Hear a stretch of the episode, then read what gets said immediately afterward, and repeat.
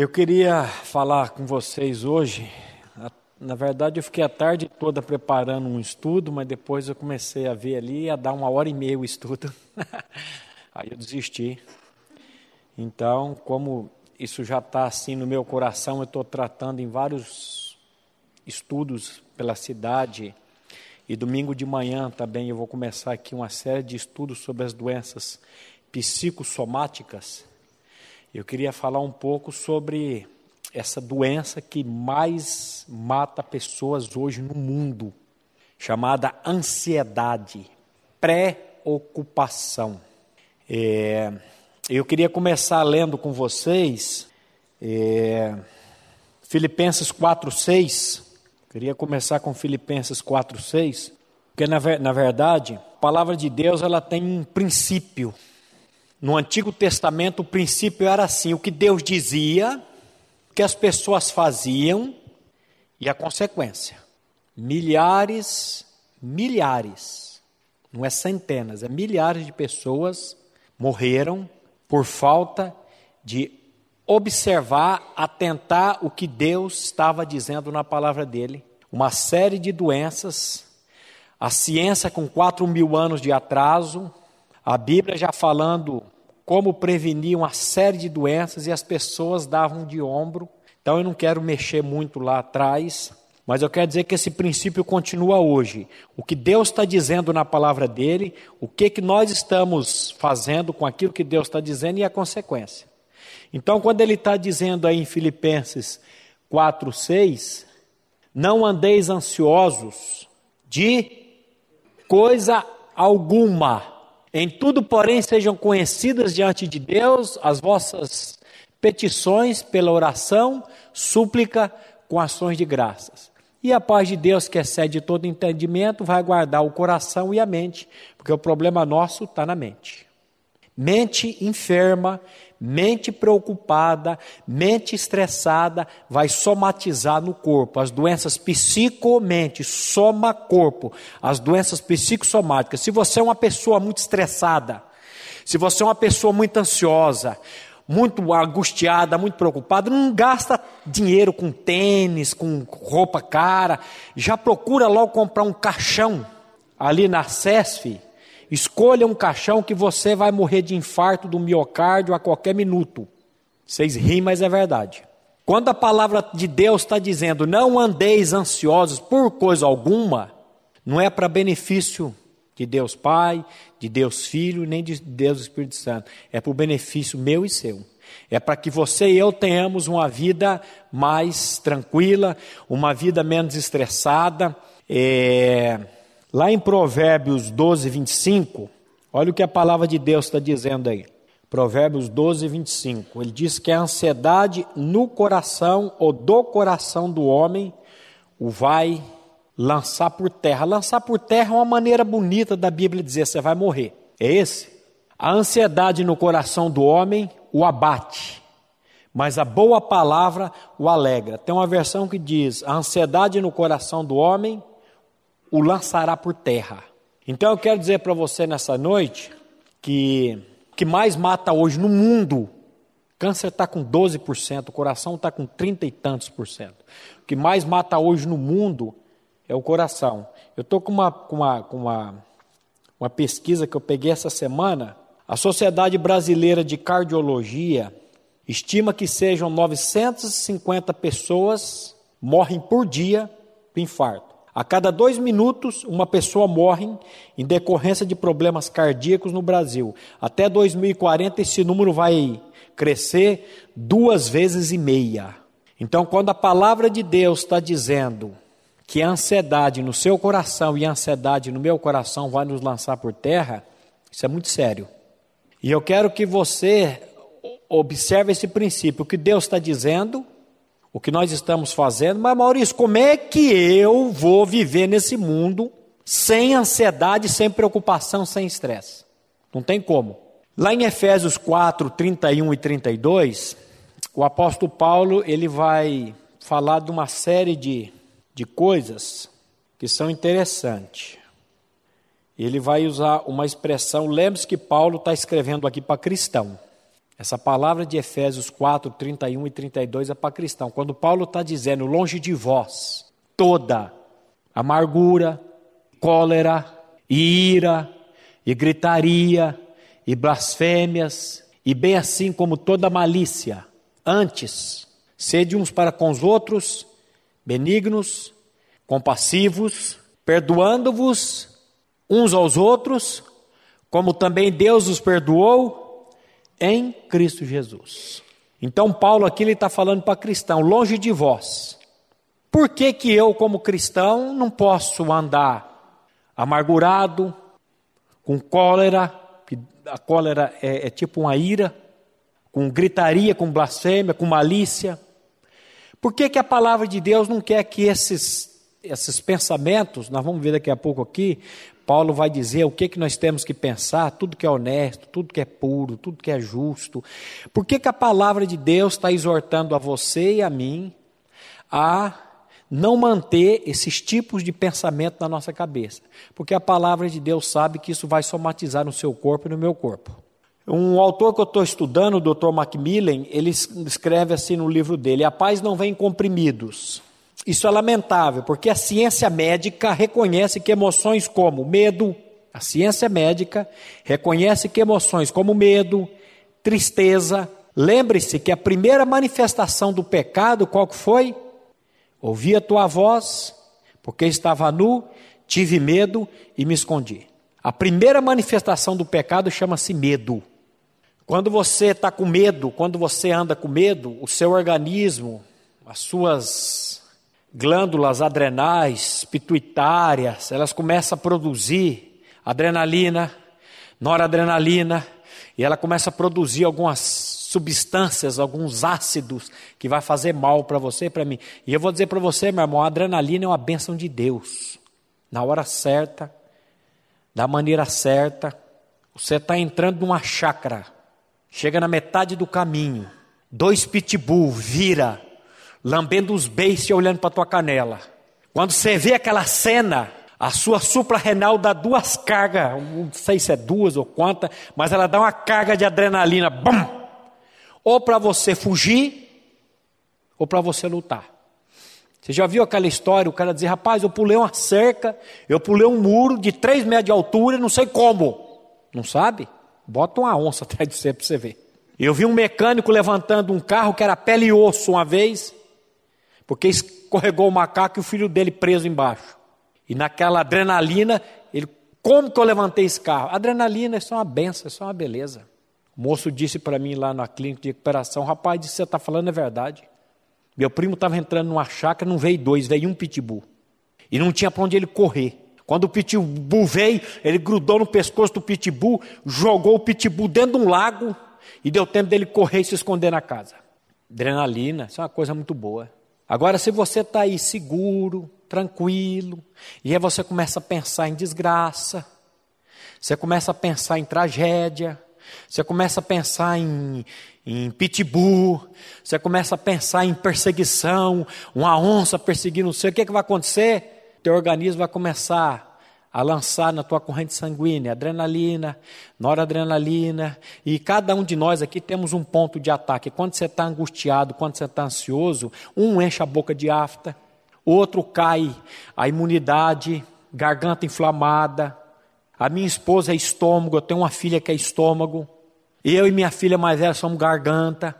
Mas Maurício, o que, que eu vou fazer com tudo isso? Nós precisamos aprender a canalizar tudo isso e colocar os pés daquele que pode todas as coisas.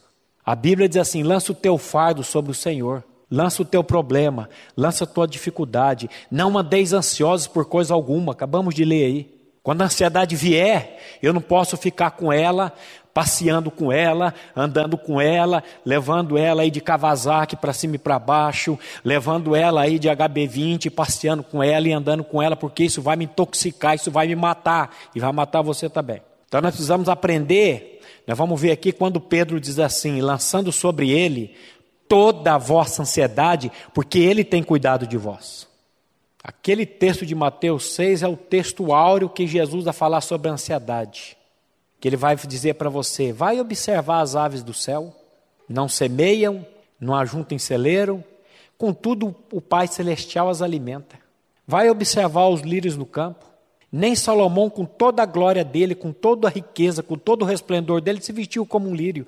Aí Jesus fala: se Deus veste a erva do campo que hoje existe e amanhã é lançada fora, não cuidará, não vestirá a vós outros homens de pequena fé.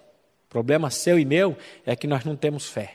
E por que, que você não tem fé? Por que, que eu não tenho fé? Porque você e eu nós não somos pessoas da palavra, porque a fé vem pelo ouvir e ouvir da palavra de Deus. Precisamos ter contato diário com a palavra de Deus, para que essa palavra venha tratar conosco. Então, a ciência médica reconhece que emoções como medo, tristeza, inveja, ódio, são responsáveis pela maioria de nossas doenças. As estimativas, as estimativas variam entre 60 a quase 100%. Por que, que a Bíblia não quer você e eu ansioso por coisa alguma? Porque a ansiedade vai causar doenças em você e em mim.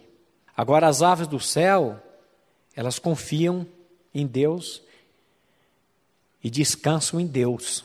Jesus disse isso. Você já viu um passarinho infartando no fio de alta tensão? Você já viu um passarinho com pena branca na cabeça? Você já viu um passarinho passando fome, morrendo de fome?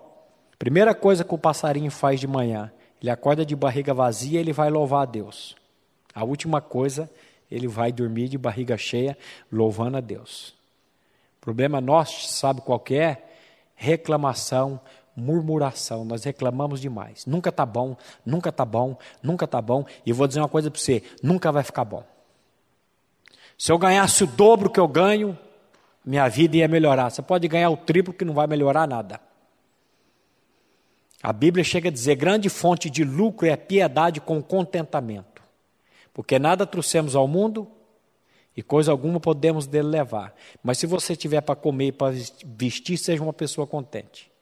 Então a gente quer buscar contentamento naquilo que o mundo oferece e o que o mundo oferece não tem jeito. Então, meus irmãos, os ataques cardíacos fatais podem ser desenfreados pela raiva em todos os graus depressão e ansiedade. Se é uma pessoa que tem muita raiva, em todos os graus o médico está dizendo aqui. A minha raivazinha é assim, não é tão grande. Eu até dou uma estressada, mas depois eu vou, eu vou melhorando.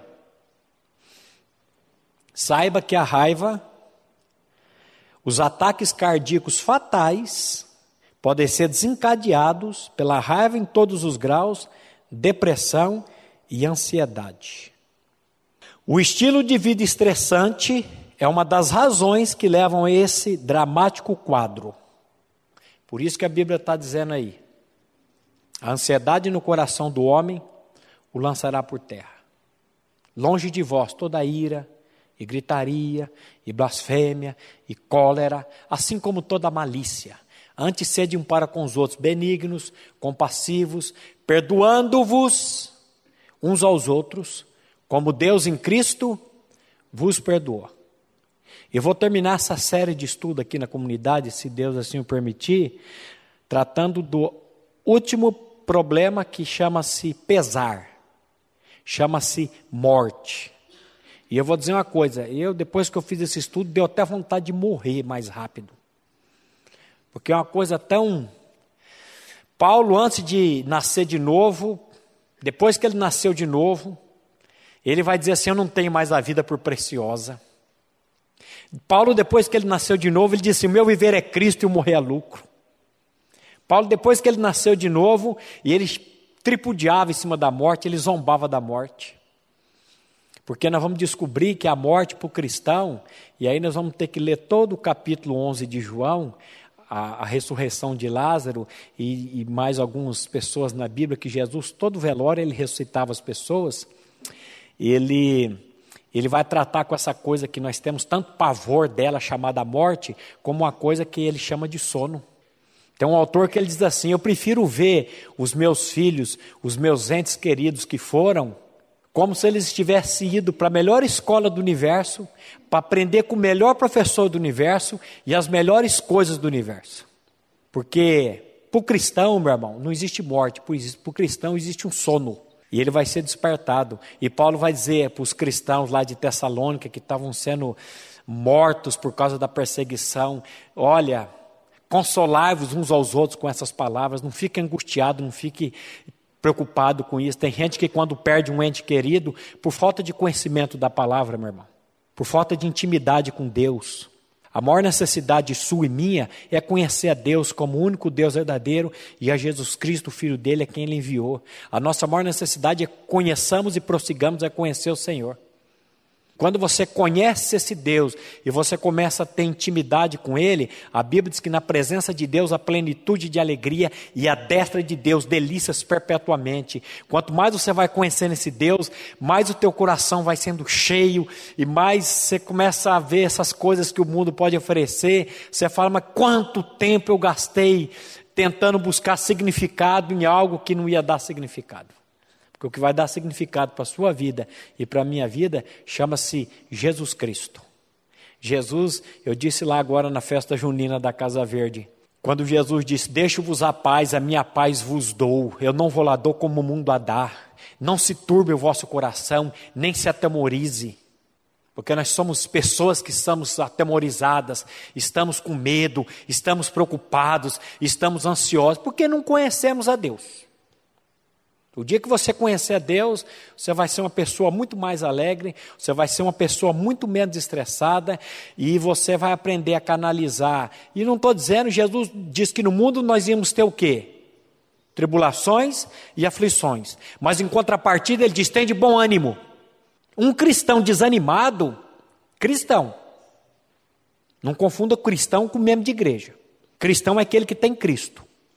Eu sempre, eu estava lá, saindo lá, o moço lá da, da, da clínica falou assim para mim, não confunda crocodilo com cocô de grilo. Eu falei, é verdade. Conhaque de alcatrão com catraca de canhão, anonimato com anonimato. E não confunda membro de igreja com cristão. Membro de igreja é facinho de ser membro, ser membro de igreja, meu irmão. Você pode começar a frequentar aqui hoje, não sei se está vindo pela primeira vez, ou você pode continuar vindo frequentando aqui no domingo, e daqui a pouco você é um batista. Que igreja que você vai? Eu vou na igreja batista. Só que se você não for um cristão, no reino de Deus você não vai entrar. É verdade que aqui você vai ouvir a palavra, onde você vai, você vai ouvir a palavra, e o intuito é esse mesmo, é de você conhecer a verdade para ser liberto. A libertação de Deus é de dentro para fora. Se Ele não libertar, não adianta. Você vai ficar andando com ansiedade, você vai ficar andando com medo, você vai ficar andando com estresse, você vai achar que Deus, Ele não vai suprir as necessidades, e a Bíblia diz que Ele vai suprir todas as nossas necessidades em Cristo Jesus. Não é capricho, é necessidade. E de vez em quando Ele vai dar até uns caprichos para você, para você dizer assim: ó, viu que isso aí não, não vai satisfazer? Isso aí não vai dar significado para você? Vende o brinquedinho, tira isso da tua vida e o significado, ele vai permitir algumas coisas na sua vida e na minha vida, mas aí a gente vai ver, Senhor. Então, meu irmão, eu quero dizer para você o seguinte: é, assim como Deus em Cristo vos perdoou, perdoai vós também. Quando você fica com. E nesse mundo você vai ter tribulação, você vai ter aflição.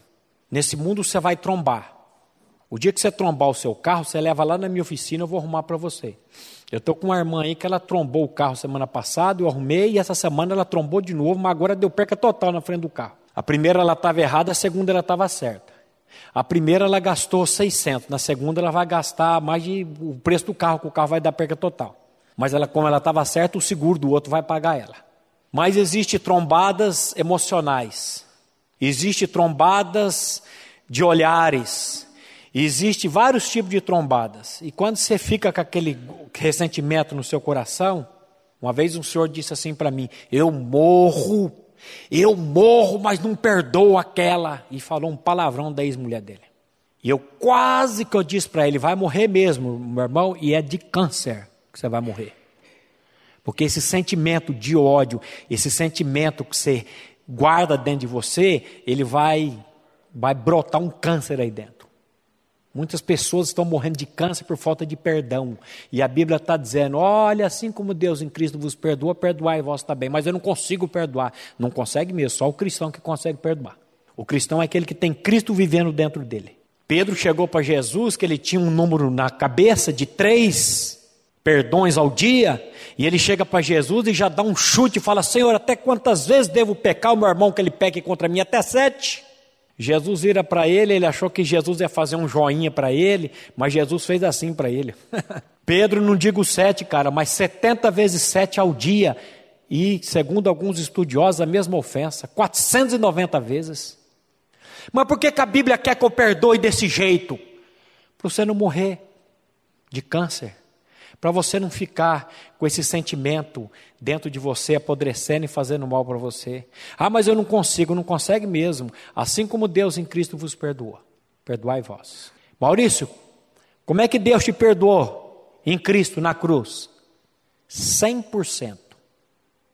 Tudo aquilo que eu aprontei antes de conhecer a palavra, foi perdoado em Cristo Jesus. E tudo aquilo que eu continuar fazendo ainda, mesmo nascido de novo, mas ainda habitando num corpo de pecado, ainda tendo uma natureza, uma natureza que a Bíblia vai chamar de natureza, como é que é o nome? Terrena.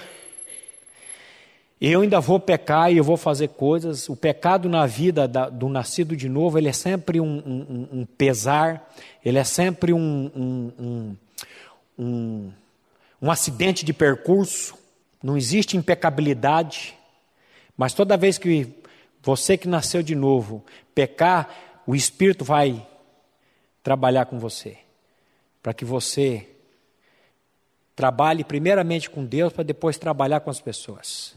Então, como é que ele me perdoa? 100%. Se ele me perdoa 100%, quem sou eu para dizer para o Barba, eu não perdoo você pelo que você fez por mim? Se eu digo isso é que eu não conheço o perdão de Cristo. Se eu conheço o perdão de Cristo e Ele me perdoa totalmente, quem sou eu para dizer para uma pessoa, para um irmão, para um inimigo, que eu não vou perdoar? Vocês vão ver que o amor é o antídoto dos antídotos para ter, para que você tenha uma vida. Quando Jesus fala, caminha a segunda milha, quando Jesus fala, arranca, pediu a capa, dê a blusa, bateu numa face, dê a outra. Você sabe para que, que ele está dizendo isso? Para você não andar com cadáver nas costas, para você não andar sofrendo com angústia, para que você tenha uma vida um pouquinho maior, meu irmão, porque a vida nossa é tão ligeira, né? Eu estou vendo agora as, as, as pessoas aí, nós estamos com a avó da minha esposa, 84 anos, e agora começou a. Pessoa muito sofrida, a Bíblia começa com 120 anos, depois baixa para 70, 80, e a gente está vendo pessoas aí com 50, 60 anos infartando, sofrendo. Por que, que Deus quer que você seja uma pessoa alegre? Por que, que a Bíblia vai dizer assim: tudo dai graças? Porque essa é a vontade de Deus em Cristo Jesus, para que você não fique com esse sentimento ruim no teu coração, guardando aquilo. Então comece a agradecer, seja uma pessoa grata.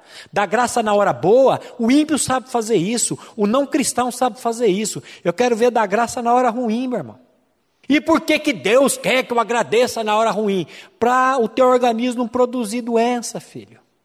Para o teu organismo não produzir toxinas. Para o teu organismo não produzir uma série de coisas.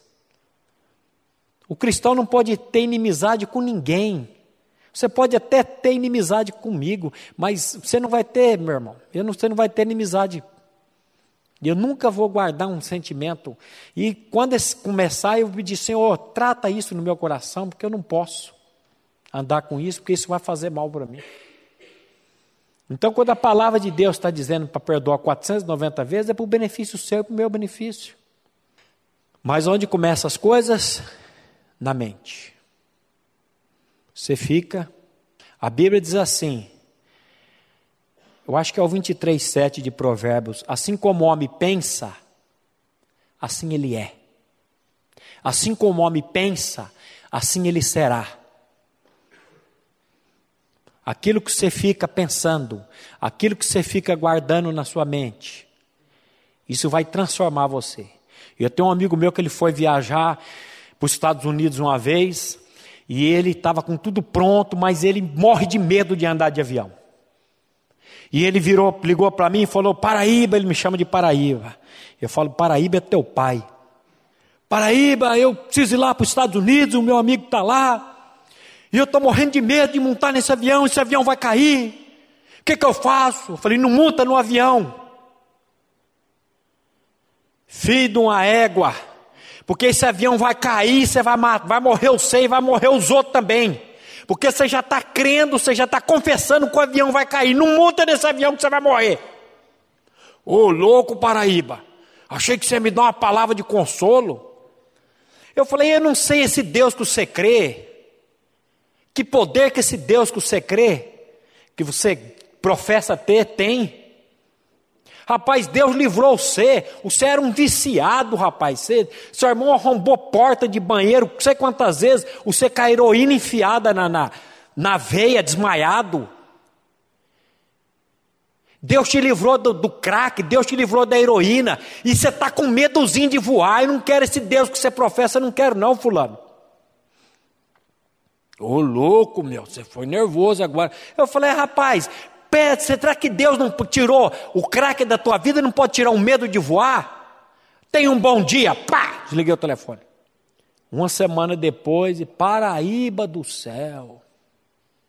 Rapaz, depois daquela bronca, pedi para Deus tirar. E Deus tirou. Eu falei, ô, oh, esse Deus é poderoso, né, fulano? E já foi para os Estados Unidos, já foi para cá, já foi para lá. A última viagem que ele foi com a gente, ele levou uma faca de estimação. Meu Deus, eu já vi cachorro de estimação, gato de estimação. O cara vai viajar para Bahia, foi para Bahia? Rio de Janeiro, e levou uma faca de estimação. Estamos voltando, forma aquela festa dentro do avião, várias pessoas. Na volta, atrasado, que aquele Rio de Janeiro para você andar, Fui GPS, não teve jeito, arrumamos Uber, Uber levou a gente no, no aeroporto e corre para dentro do avião. E a hora que chega lá, cadê fulano? A esposa dele veio botar a faca de estimação na, bo, na mala, botou na, na, na bolsa de viagem, de embarcar.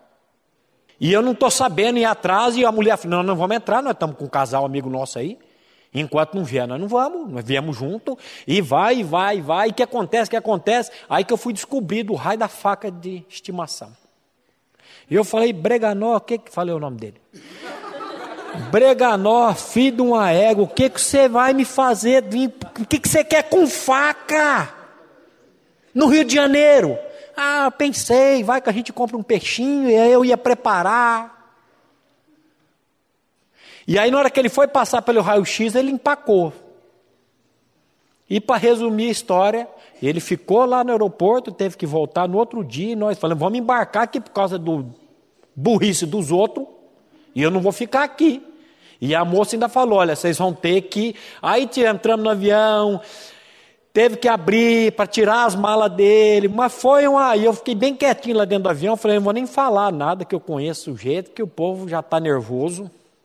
Eu falei, podia ter ficado com um pouquinho de medo de avião para não andar com faca, né? Então, meu irmão, quando a Bíblia está falando para a gente lançar, a Bíblia diz que o verdadeiro amor lança fora todo medo. O ser, seu nome, como é que é seu nome? Maurício Marcelo Torres. Não, o meu nome é medo. O seu nome é medo. Você tem medo, você tem vários medos. Agora você precisa aprender a pegar esses medos e colocar diante daquele que pode tirar o seu medo. E a sua mente, você não pode deixar a sua mente ocupada. E o inimigo, uma das, das armas, uma das peças da armadura do cristão, chama-se escudo da fé, com o qual podereis apagar todos os dardos inflamados do maligno. O escudo da fé, o, o, o, quando o cristão não usa o escudo da fé, o inimigo lança os dardos inflamados. O escudo na época do, do, do, do soldado romano era um escudo de 1,20m por 80 centímetros de largura. Era uma porta, aquilo não era um escudo. Ele era revestido de um produto que era a prova de chamas. E quando vinha aquelas setas, ele tinha que se proteger. E aí o inimigo lança setas na sua mente. E aí, em vez de você levantar o escudo da fé, você levantar a palavra de Deus e você proclamar a palavra de Deus, que quando você lê Mateus 4, Lucas 4, você vai ver que quando o inimigo vem atrás de Jesus, e ele vem na necessidade, Jesus se defende com ele com a palavra. Está escrito, está escrito, também está escrito. Jesus se defendeu com a palavra. E aí é a hora de você levantar a palavra e confessar a palavra. Quando o inimigo lança um pensamento na sua cabeça, e aí você fala assim: Eu não sou nascido de novo. Eu não sou cristão. Olha o que, que eu estou pensando. Esse pensamento não é seu, filho, foi lançado pelo inimigo. Mas aí você pega essa seta maligna, maldita, e fica com ela, e daqui a pouco, assim como o homem pensa, assim ele é, assim ele se tornará. Tem um texto, eu li, falei para o Breganó, Breganó tem um texto na Bíblia que diz assim: aquilo que eu temia, isso me sobreveio. Do que que seu pai morreu? De câncer no pulmão. Não, seu pai não. Do que que seu avô morreu? De câncer no pulmão. Do que que seu pai morreu? De câncer no pulmão. Do que que você vai morrer? Fala aí. E é de câncer no pulmão mesmo. Porque você já está confessando, você já está crendo que o vô morreu, o pai morreu e você vai morrer, e você vai morrer mesmo. Fica pensando em doença, meu irmão. Fica pensando em desgraça. Fica pensando em coisa ruim.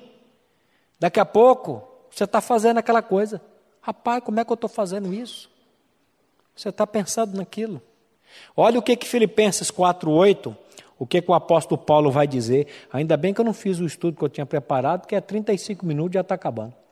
Me deram 38, me deram 3 minutos a mais dessa vez. Filipenses 4,8, o que, que diz aí?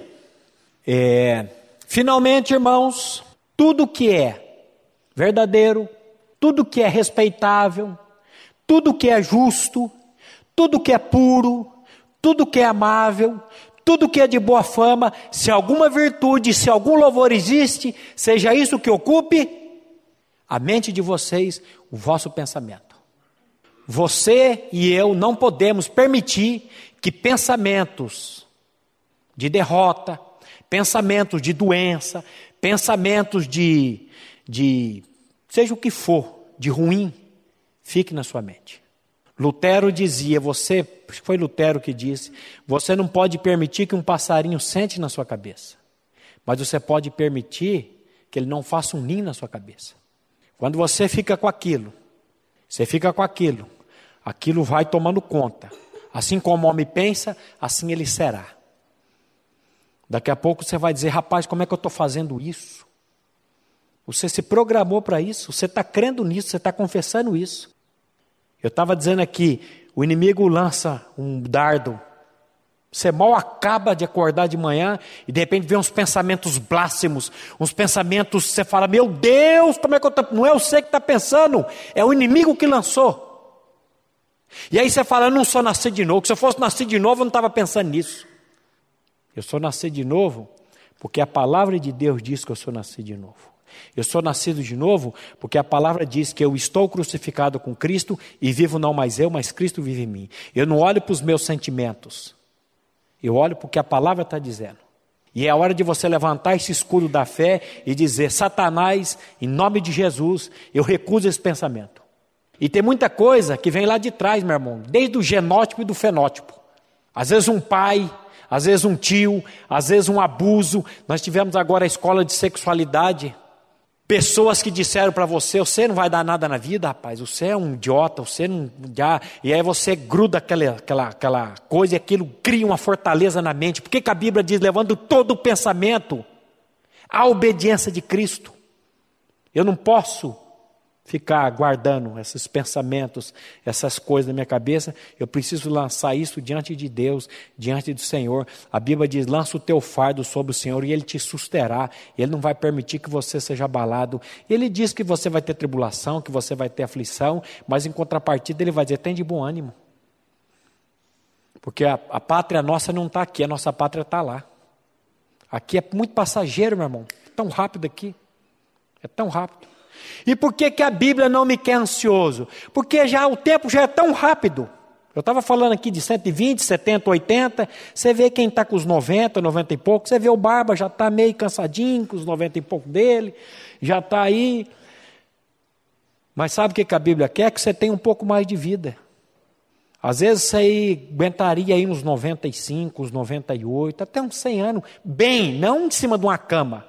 Mas por causa da ansiedade, por causa da preocupação, por causa do medo, por causa de uma série de doenças, dessa tensão, você vai sofrendo, vai padecendo. Eu ia ler história aqui, vou ler rapidinho.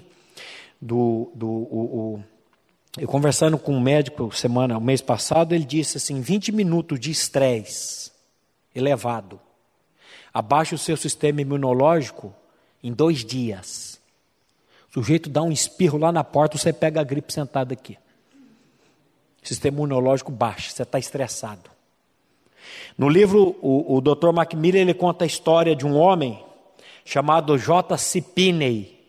Esse, se você botar lá no Google J.C. Pinney, você vai descobrir que o homem tem indústria, Estados Unidos, sei, milhares de países aí. Ele foi muito rico, esse homem. Ele morreu em 1971. Eu tinha um aninho de idade, o Barba já tinha feito tiro de guerra, já estava trabalhando, já estava fazendo bolsa de couro, quando o Pinney morreu. E eu tinha um ano de, de idade, que eu sou de 70, 71 anos.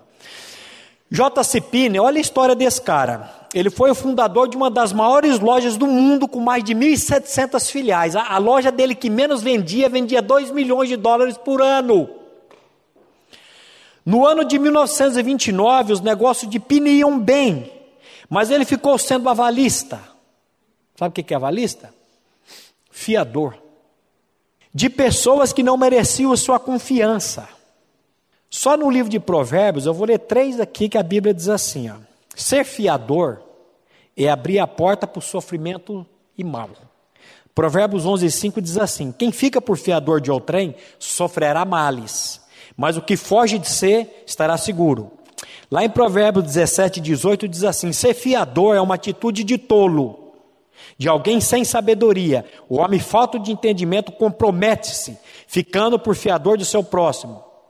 E Provérbios 20, 16 diz assim: Toma-se a roupa aquele que fica por fiador de outrem, e por penhor aquele que se obriga por estrangeiros. Então a Bíblia vai falar para você não ser fiador de ninguém.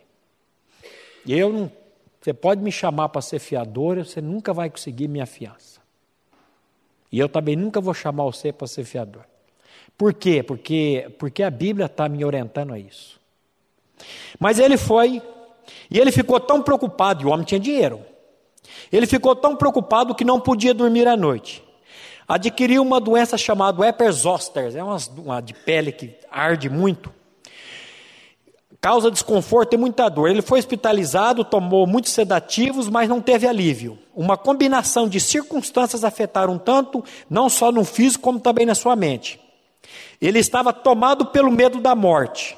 Ele escreveu uma carta de despedida para a esposa e para o filho, pois não esperava viver até a manhã seguinte. Olha como é que o negócio começou. Ele foi fiador, depois ficou preocupado, e aquilo começou, e aí ele, eu vou morrer, eu vou morrer, escreveu uma carta de despedida para a esposa, para o filho. Na manhã seguinte, o magnata ouviu cânticos na capela. Ele entrou na igreja, quando o grupo estava tocando, Deus cuidará de ti. É uma música muito linda, Deus cuidará de ti. Seguiu-se uma leitura bíblica e uma oração. Pine descreveu o incidente com as seguintes palavras: só posso, só posso lhes dizer que foi um milagre. E eu senti como se tivesse sido arrancado da escuridão de um calabouço para a luz brilhante do sol. Eu senti como se fosse transportado do inferno para o paraíso. Senti o poder de Deus na minha vida como nunca sentira antes. Deus cuidará de ti. Sim, Deus cuidará de mim.